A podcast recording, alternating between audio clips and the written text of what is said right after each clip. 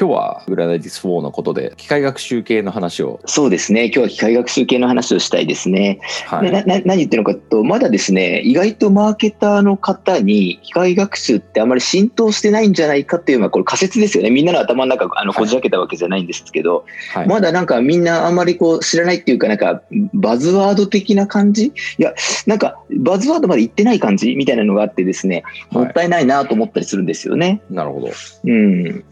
あの私ももちろん昔から知ったわけじゃなくて忘れもしない 2019, 2019年の1月ぐらいにですね、はい、機械学習っていう言葉が私のこうアンテナに引っかかってきまして、はい、であこれって今から学ばないとまずいテクノロジーじゃないっていうのがなんかピンときたんですよね。はい、であのオライリーのですねそ分厚いそれこそオラリーだから3センチぐらい背拍子になるやつ、はいはい、あれをもうあの結構難しいんですけどあの一から読んでってですね。で、まあ、その後いろんな記事とか本とか読むうちにやっとこう最近をこう分かってきたなとかあのやっとその仕事上でもですね成果につながるような使い方ができたなみたいなのがあって。でそういった背景があるところに今回の GFO でも公式ブログでも、まあ、GFO のメリットというか特徴の一つとして機械学習が使えますよみたいなことがあったのでやっぱり来たなっていう感じだったんですよね。でこれまでその逆に言うと逆プロモーションしちゃったのかなと思うんですけどインテリジェンスって機能あるじゃないですか。はいはいはい。で、あれがいまいちいけてないというか、いまいちこう、マーケターに知見を与えてくれないので、なんか機械学習ってこれだったん？みたいな、なんか失望感みたいな、出てきて、ちょっと逆に言うと今、アンダーエスティメット、過小評価されてるのかなとも思ったりするんですけど、ちゃんと使うともっとすごいことになるんじゃんって思ったりもしていて、なんで今日のテーマとしては機械学習、まああのえっと、前提こうですと、えっと、あんまりまだその、えっと、なんだろう破壊力みたいなやつを知ってる人が少ないんじゃないかっていうことと、まあ、G4 の成り物入りの特徴の一つではあると思うのでそのあたりをこうつなげてお話できたらいいのかなっていうのが原点ですね。なるほど インテリジェンスっていう機能はユニバーサルアナリティクスのインテリジェンスっていうこう右上に出てくる機能として提供されてたんですけどそうですね、えー、確か検索的な感じでこういうユーザーはいるのかみたいなやつをこう自然言語的に入力するとそれに対する回答を出してくれるみたいな話で。そうですね、はい、で昔タブローアスクデータと Google アナリティクスのインテリジェンスと人間とで誰が強いかみたいなブログをプリンシプルで書いたことがあってなんかその時の結果からしても結構、はい、なんていうかあれですよね。日本語の言語処理能力低いよねみたいな話でしたよね。うん、まあそれはありますね。それは仕方ないね。はい、だって開発してるエンジニアもほぼ100% English speaker だと思うので、はいはいまあそれはちょっとしばらく一周回って5年ぐらい経たないとそこ難しいのかなって気がしますけど、はい、まあ、だから特に日本語圏の人からするとインテリジェンス機能は使えない機能と思ってたかもしれないですよね。はい、そうなんですよね、はい、うん。あとやっぱ機械学習ってあの本質的にはまあ2つあってですね、予測と分類なんですね。はい、予測と分類。であのインテリジェンスもよく見ていくと、えっと、本当は、えっと、こういうコンバージョンがこういう参照元から起きるはずだったんだけど起きてないから異常なんじゃないみたいなこと言ってくれるんですよね。なるほど。うん、それってまああのある種当たり前でこう過去にたくさんあのデータを取っていれば、えっと、予測値って出るんですね機械学習で。はい、でもちろんその単純なセッションがいくつあればコンバージョンがいくつ起きるぐらいなそそんなもんじゃなくてその背景には特徴量と言われるですねたくさんのこうデータを持ってるんですね。でこの特徴量っていう言葉が分かるか分かんないか自分で喋れるか喋れないかでやっぱ機械学習どのぐらい習熟しているかなっていうのがなんかバロメーターになるような、まあ、概念なんですけどそこちょっとお話ししていきたいかなと思うんですね。外君特徴量と聞いてこうななんだみたいな感じのニュアンスとかってありますか、はい、知識とか。今あれですよ冷や汗をかきながら俺説明できるかなと思ってましたけど、はい、あのまあよく SEO で言われるところのシグナルっていうものに似ているのかなと思っていて、うん。えっとまあ、SEO ってこの人ブラウザ何使ってますとか地域はどの辺にいますとかそういった、うん、まあ、パラメータたくさんのパラメータをもとに最適な検索結果を出すために検索キーワードのみならずいろんなそのブラウザもしくはそのブラウザの持ち主が、うん、えー、これまでの履歴とかデータの中であのこういう傾向ありそうだなっていうのを集めてやってるわけですけどその時のインプットとなるさまざまなパラメータ、うんうん、そういうふうに理解してるんですけど。ああ、もう100点ですね。素晴らしいです。はい、100点ですね。はい。で、今のその特徴量の説明すごく正しくて、はい、まあ様々なっていうあのキーワードがあったりですね、まあその検索を特徴づけるものですよね。これは Chrome でやったものだとか、はい、渋谷区された検索だとか、これは iPhone でやった検索だとか、えー、とこれはそのキーワードでのそのユーザーにとっての2回目の検索だとか、うん、そそういったことがあの一つの検索についてもあるわけですよね。その検索行動が持つ属性、みたいなものってありますと。はい、で、Google ってもっと頭よくって、その人が男性だろうか女性だろうかとか、年齢がどのぐらいだろうかって大体まあ推測してるわけじゃないですか。はい、でそうするとそれをですね、Excel みたいなシートにまとめてみたとしますと、仮にね。はい、そそうすると、1行目にいろいろこう書いていくわけじゃないですか。例えば、ね、年齢とか性別とか検索場所とか OS とかデバイスとかデバイスのバージョンとか OS のバージョンとかってそうすると列ができてきますよね。はい。その列一個一個のことを特徴量って言うんですね。はい。うん。なんで特徴量って Google からするとすごいたくさん持ってますと実は。はい、あの、私たちユーザー側が持ってないような情報って持ってますよね。うん、で、それがですね、GA4 にもやってきてるんです。なるほど。はい。で、そう考えるとももものすごいですよね。その、初回訪問が何曜日の何時何分だったのかとか、はい、えっと、2回目訪問までの間隔は何日だったのかとか、うん、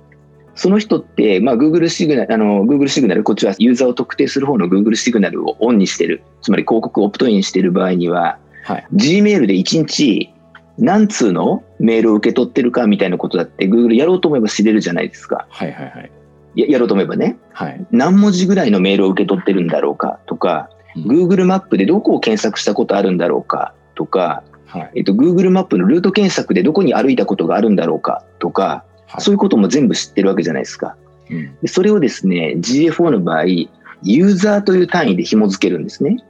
先ほどの SEO の例だと、検索行動におそらく紐付けたはずなんですよ。この検索行動に対して最適なスワップは何だろうっていうことをあのアルゴリズムで出してくれるわけじゃないですか。はい、なので、パーソナライズみたいなことが聞いてきて、同じ人でも例えば、えっと、宮崎県で宮崎地鶏ってあの検索する人と、東京で宮崎地鶏って検索する人と違った結果出してくれるってことは、検索行動に対する最適化をしてくれてるんですよね。はい、ところが GA の場合にはユーザーでこうやってくれますということですよね。ユーザー単位。なんで、今みたいに性別、年齢、何回目の訪問だったとか、ウェブサイト以外で、計測してるウェブサイト以外での、まあ、Google 圏での振る舞いってどういうことなんだろうとかっていうのが、もう多分やろうと思えば、30も50も100も並ぶと思うんですね、そこに。うん、で、それが特徴量なんですけど、その Excel、巨大な Excel を思い浮かべていただければいいんですけど、その中にですね、一列だけ特別な列があるっていうイメージなんですね。はい。で、その特別な列のことを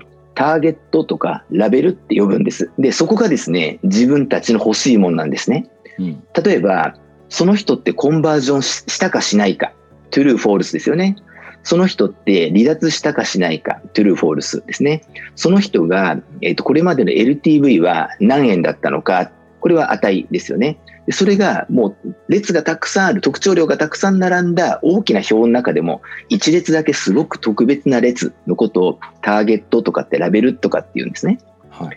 で、そうすると、どの特徴量がその、例えば購入したしないっていう true false のラベルの列に対して効いているのかっていうのを機械学習は計算してくれるんですね、裏側で。そして、その計算の結果、計算するところは実は、教師データっていうラベルが入った行によって計算するんです。うん、例えば、男性で25歳で渋谷区で、なんとかで、かんとかで、かんとかで、かんとかで、この人 true。はい、で、女性で、静岡県で、えっ、ー、と、クロームで、アンドロイドで、みたいな人が、あ false みたいなのがたくさん行として並ぶじゃないですか。はい、そうすると、どれかは、あの、その true、false に影響していることがあるんですよね。うん、そうすると、ラベルが入ってないデータを今度食わしてみたとしますと。特徴量は全部分かってんだけど、ラベルだけ空白よっていうデータがありますと。はい。で、これをその教師データで学んだことについて適用すると、この人がトゥルーになる確率は68%だ。この人がトゥルーになる確率は15%だみたいなことが分かるんですね。はい。で、それをもとに、この人はコンバージョンする、コンバージョンしないっていうことを予測してあげて、で、そのインテリジェンスは、今日のコンバージョン少なかったですよっていうのは、それを言ってるんですね。こういう特徴量を持ったユーザーが来てるのに、で、その中には当然参照元はどこだったかみたいなことも当然入ってくる、あの特徴量の一つとして入ってくるんですけど、はい、それをもとにおかしいなと、100ぐらいコンバージョン発生するはずなのに、今日は60だった。これはその揺らぎから考えてもおかしいと言って、あの 本当にインテリジェンス的に教えてくれるんですね。はいはいはいはい。なんで、あれもちゃんとその機械学習が裏側で何をやってるのかっていうのをあの理解していれば、これは従事した方がいいのか、これはあの仕方がないことなのかっていうのが、あのだんだん分かってくると思うんで、やっぱりだんだんこうウェブマーケターもですね、機械学習学んでいかなきゃいけないんじゃないのかなっていうような、あのことを思います。なるほどです。はい。なんで、まああのえっと、まとめとしては、この部分の最初の10分のまとめとしては、はい、えっと、機械学習って巨大なエクセルを思い浮かべてくださいと。で、列がたくさんあるんだけど、その列、もうほとんど1列を除いては、特徴量と言われる、そのユーザーの属性ですよと。しかも属性もデモグラフィックな何歳、性別なんとかじゃなくて、もう Google が知っているようなことですね。のは全部特徴量としてなり得ますと。どこまで使ってるのかわかんないけど、使えば相当なこと使えますよということです。で、一列だけラベルっていうのがあって、分かってるデータであの学習させ、そのラベルが入ってないデータを予測できる。その予測に基づいて、それが現実と違ったら、あ、おかしいですよと。過去の傾向からするとこういうことが起きるはずなんですよと言っているということなんですね。で、特徴量がですね、リニアに多ければ多いほど精度が上がるってわけじゃなくって、すごくやっぱ有効な特徴量と有効じゃない特徴量があるんですけど、それをこうチューニングしながらですね、その精度を高めていくことができるんですね、機械学習って。で、多分 Google のことなんで、まあ、そこはまあ、あの裏側でどういうあの最適化をしてるのかわかんない。それ、まあ、そこ、まさにそこパラメータチューニングなんていう世界なんですけど、どういうパラメータチューニングをしてる？つまり、参照元を重視して重み付けつけてるのか、性別を重み付けつけてるのか、何回目の訪問だよっていうのを重み付けつけてるのか、それわかんない。わかんないんだけれども、まあ、そこはまあちょっと信用するしかないですね、というようなことなんですよね。でそうなるとですね、まあ、それがまあ機械学習ですと、GA4 に関わらず機械学習ってまあそういうものなんですよね。なんで世の中で言われている機械学習とか、教師あり学習って言われているものは、まあ、まあ、大まかに言うとそういうことなんですよね。なるほど。で、それを理解した上で、やっぱりマーケッターは機械学習を使いこなす、すごく能力の高いテクノロジーだとして、それをうまく使い手として使いこなす必要があるんじゃないのかなっていうのが、うん、まあ、多分今回 GA4 についてシリーズもで話すのは多分最後になると思うんですけど、やっぱり伝えたいことかなというふうに思います。なるほど。あのウェブマーケターからするとゴールとしたいものってこのウェブサイト、まあ、それぞれのウェブサイトで発生するであろうコンバージョン。を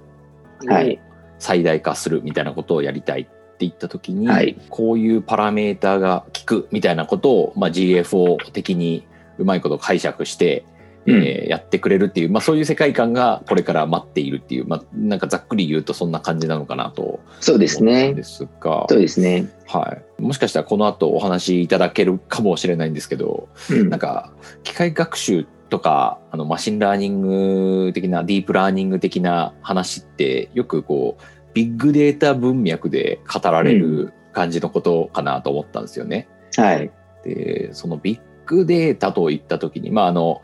こうプリンシプルでのコンサルティングでもそうですけど、えー、なんか月のセッションが1万セッションもないんですみたいなサイトに対して解析をするとそんなにこう解析の ROI 取り戻せないよねみたいな話があったりすると思うんですけど、うん、なんかこのビッグデータ的な話が出てくるとなんかどれぐらいのデータボリュームあったらこの機械学習動くのかなみたいなところって、うん、多分なんかあのどっかに敷地があると思うんですよね。うんうん、って言った時に、まあ、GFO で誰でも機械学習使えるようになるんだろうか？もしくは一部の人が使えるようになるんだろうかみたいなところってなんかどんな感じなんですかね、うん、そうですね。多分機械学習純粋なそのお勉強としての学学習としての機械学習っていうのはですね、うん、あやめっていうあのお花があってはい、でああやめのデータっていうのがこの機械学習を勉強すると必ず出てくるんですね。はいはいはい、であるあやめのその葉っぱの長さとか葉っぱの幅とか花弁の長さとか幅とかっていうあの特徴量があって、はい、でラベルのところはそのあやめが何ていう品種なのかっていうのがラベルになってるんです。はい、で同じことじゃないですか私がさっき言ったのと。さっき言ったようにもっと simplify されていて、うん、えっと、花弁の長さと幅葉っぱの長さと幅で、で、でそれが、だから4つが特徴量で、で、ラベルが品種っていう。それはでもうね、あの、100行とかのデータで機械学習って回るんですよ。はははなんで、別にビッグデータじゃなきゃ、えっと、うまくいかないってことはもちろんないと思って、機械、あの、純粋な機械学習はですね。うんうん、はい。ただもちろんデータがあればあるほど教師あり学習の教師の部分がたくさんあるわけですからそれはまあ精度が上がっていくだろうなと思うんです。ただ僕たちがやってるですねあの機械学習ってあの世の中で一般の機械学習の本読んでるとちょっとあのミスリードされちゃうんじゃないかと思うんですけど、うん、例えばそのカグルっていうあの機械学習コンペティションサービスというか機械学習コンペティションサイトみたいなのがあってはい、もう精度をもう0.01でも上げようってみたいなコンペティションってあるんですよね。はい、で、マーケティングってまあそうじゃないだろうと思うんですよね。うんうん、そこまでの精度はきっといらないんじゃないかと思うとすると、そんなにビッグデータが必要だよねっていう文脈にはあまり乗らなくてもいいのかなっていう気がしますね。なるほど、なるほど。うん、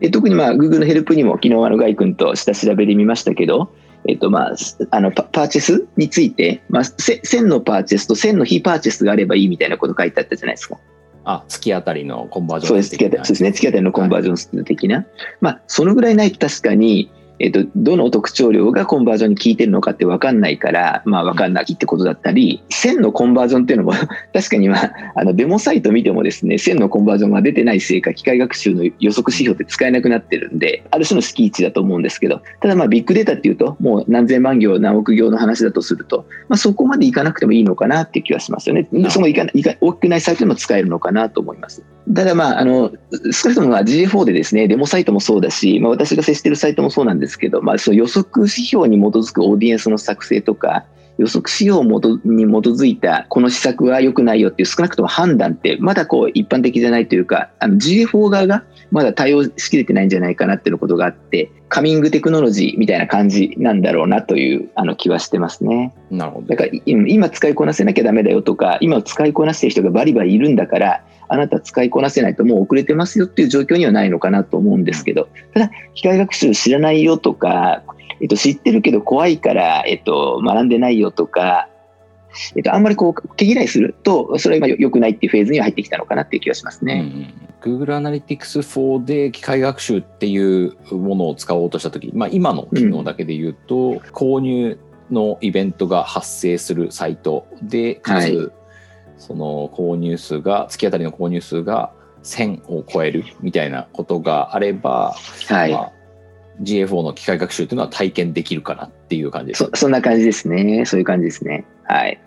今 GFO の機械学習として機械学習の機能として提供されているのが予測指標。予測、はい、何でしたっけ？オーディエンスでしたっけ？はいそうですね。予測指標と予測オーディエンス。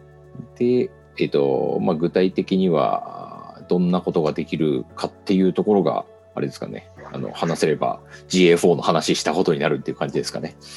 ヘルプ的に見ればもちろん書いてあって3つだけなんですよね、はい、購入の可能性離脱の可能性収益予測ですよね。はい、でこれも、えっと、購入の可能性離脱の可能性収益予測って言って3つ目だけ予測ってついてますけど結局この購入の可能性離脱の可能性も予測のことを言ってるんですよね。はい、はい予測してこのぐらいのパーセンテージですよっていうことだと思うので、なんでまあ、機械学習の原理みたいなことは分かってた方が、なるほどねと、教師が、教師ありデータ、あの教師データをもとに、えっと、可能性を推測してくれてるのね、みたいな感じですよね。はい。はい、で、なんで予測って何言ってること予測ってことは、その人が購入するかしないかまだ分かんないんですよ。分かんないじゃないですか。とか、離脱の可能性も、その人が離脱するかしないか分かんないんだけど、同じような特徴量を持つ先人たち、教師あり学習の対象になった人たちは、このぐらい離脱してますよ、あるいはこのぐらい購入してますよっていうことで可能性を出してくれるっていうことが分かれば、あどう使っていくべきなのかなってことが分かるでしょうということなんですよね。うん、はい。はい。なんで、まあ、G4 の機械学習的にはまあそんな感じなのかなというふうに思います。うんうん、一方、あの、ガイ君と昨日話して面白かって、私、あの、今朝ちょっとだけ早起きして、まあ、30分ぐらい、ヘルプをまあ見見まくったんですけど、はい、このオーディエンス作成、もちろんその予測指標にも基づいても基づかなくてもいいんですけど、もう基づいたらまあさらに素敵だなと思うんですけど、このオーディエンスの作成の機能がすごいなんかユニバーサルアナリティクスよりもこれちゃんとしてますよね。そうですよね。うん。なんで昨日ガイ君がちょろっとつぶやいた、これって Google 広告に対する福音なんじゃないのっていうと、いや、これ絶対そうだなって直感しましたね。これ、これ Google 本本気出してきたなと思いましたね、これ。確かに、このセグメント作成的な機能ですね、うん、あの Google アナリティクス、ユニバーサルアナリティクスにあったセグメント作成よりは、だいぶ条件を細かくしてはい、はい。まあ、ユーザーベースで 指定する。そうそうそうそう。いう感じ。そういうことそういうこと、はい、そういうことですね。でもうものすごい合点がいったのはやっぱりあのデータモデルもイベントプラスパラメータになってるじゃないですか、はい、やっぱりその方がすごいあの精緻にオーディエンス作れるわけですよね、うん例えばページビューをこの、えっと、URL に対して行ったとか、でそれを何回行ったとかいうことがすごいあの設定できるんでで全てのイベントがパラメータを伴ってるわけですから、はい、ものすごいもう自由自在にこれあのセグメントあのオーディエンス作れるよなっていうふうに思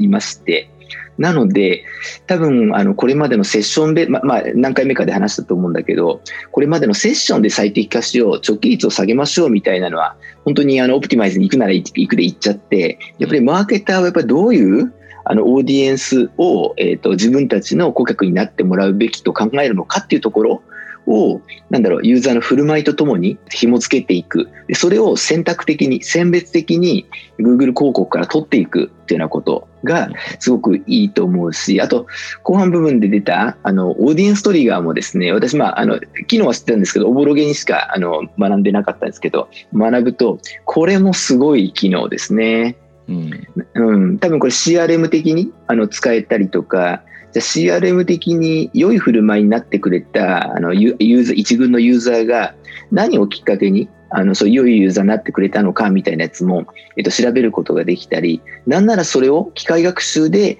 えっと、どの特徴量が有効なのかみたいなことを、えっと、分からせてくれるみたいなことがあきっとできる世界観なんだなと思ってですね、うん、あの私今まで GA4 はあのもちろんあの仕事上であの学ばなきゃいけないとか GA4 の世界でもトップランナーでいたいなと思って勉強してきたんですけど、はい、よりこのあのコンバージョンを上げていく装置という意味で、あの、うん、興味が湧きましたし、やっぱり機能が、あの、たくさんあるってことは、使い手の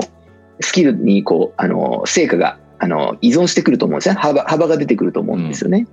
うん、まだアウト・オブ・ボックス、もう箱から取り出せば誰でもガチャガチャポンで同じ結果が出てくるんですよっていうようなツールじゃないわけですから、はい、だからこれあの今、まあ、デビューしてから半年後になってますけど今からすごい真剣に学び機械学習のさっきの仕組みみたいなやつも理解した上でこういうオーディエンスを組んでいったらどうかここで予測指標を組んでいったらどうかデータモデルこうなってるからこういうパラメーターが何回発生したらこれってすごくあのターゲティングすべきオーディエンスだよねみたいなことを立て付けていけばですね、これすごいことになるんじゃないのかなって思いましたね。そうですね、うん、僕も今木田さんの話を聞いていて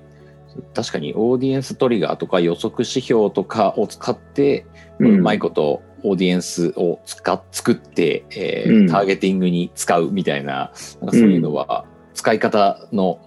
具体例がパパッと出てこないんですけど分かんないですけど、うん、なんかこう予測指標的にまだ購入確率低い人にはディスプレイ広告見せるだけ見せとけばいいかみたいななんかそういう感じなのかなみたいな分かんないですけど、うん、えー、まあ、もしかしたらそこら辺も Google さんがうまいことをやってくれるのかもしれませんが、うん、まあ、なんかそういう世界観がちらっと見えたかなっていう感じはしましたね。いや、本当そんな感じですね。なんで、僕も今のセッションベースでのウェブマーケティングはもうなんかああんまり興味が持てなくて、その直帰率を下げましょうだとか、うん、あの、それこそ私がこれまで提唱してきた、まあ、ビッグファネルっていう、まあ、フレームワークがあるんですけど、はい、まあ、それは多分あれ、あれセッションベースの考えなんですよね、あれって。うん、だから、まあ、自分で発明しておきながら、まあ、もう私はあれは卒業かなと自分自身では思っているんですけど、ここにはやっぱり無限のこの広がりみたいなのをすごく感じますね。うん。うん、木田さんのビッグファネル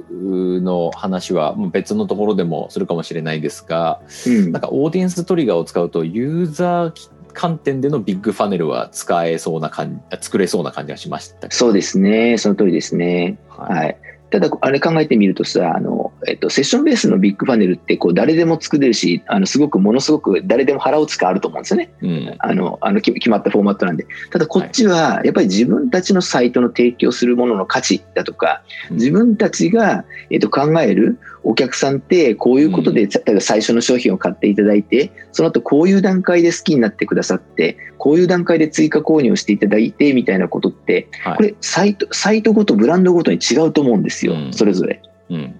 なんで、やっぱりマーケターはやっぱそこにこう切り込んでいかなきゃいけないのかなと思いますね。すねつまり汎用化しづらいと思うんです。うん。うん、つまり技術的にはあの、えっと、イベントとパラメータでデータモデルができてますよとか、オーディエンスっていうので選択的にユーザーを取ってくる、もしくはリマーケしていくってことできますよと。オーディエンストリガーっていうことで、オーディエンスのステータス変更によって別ののイベント飛ばせますよとかって、それはそうなんだけど、うん、今もガイ君があの図らずも言った、かといってどういうアプリケーション、どういう応用事例を例に出せばいいのか、いまいち分かってないですねっていうのが、これ多分私も含めて今のマーケターの全体像だと思うんですね。なるほど。うん。つまり、えっと、ユーザーのことがあまりまだよく分かってないか、この GA4 のこの、えっと、オーディエンスの作り方とか、データモデルのことが分かってないか、もしくは両方分かってないかで、うん、多分まだ誰も活用できてないのかなと思って、ここにはすごくワクワクするものがありますね。まあ、時間になりましたので、あれですけれども、うん、では、そんな感じで、はい。えーまあ、次回以降やるとしたら YouTube かなっていう感じだったので、えー、そうですね。まあ、はい。告知は、まあ、そんな感じですかね。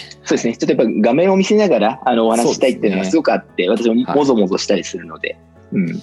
まあ、楽は楽ですけどね、あの画面用意しなくていいので、はい、あの喋ってればいいんですけど、やっぱり、はい、あの Google のヘルプを出したりとか、機械学習のその、えっと、特徴量みたいな説明するのには、紙があった方がいいかなと思うので、でね、はい。はい。まあ、というところで、今日は終了にしたいと思います。じゃあ、木田さん、はい、ありがとうございました。はい、あの、ガイ君も皆様ありがとうございました。失礼いたします。良い一日をお過ごしください。失礼します。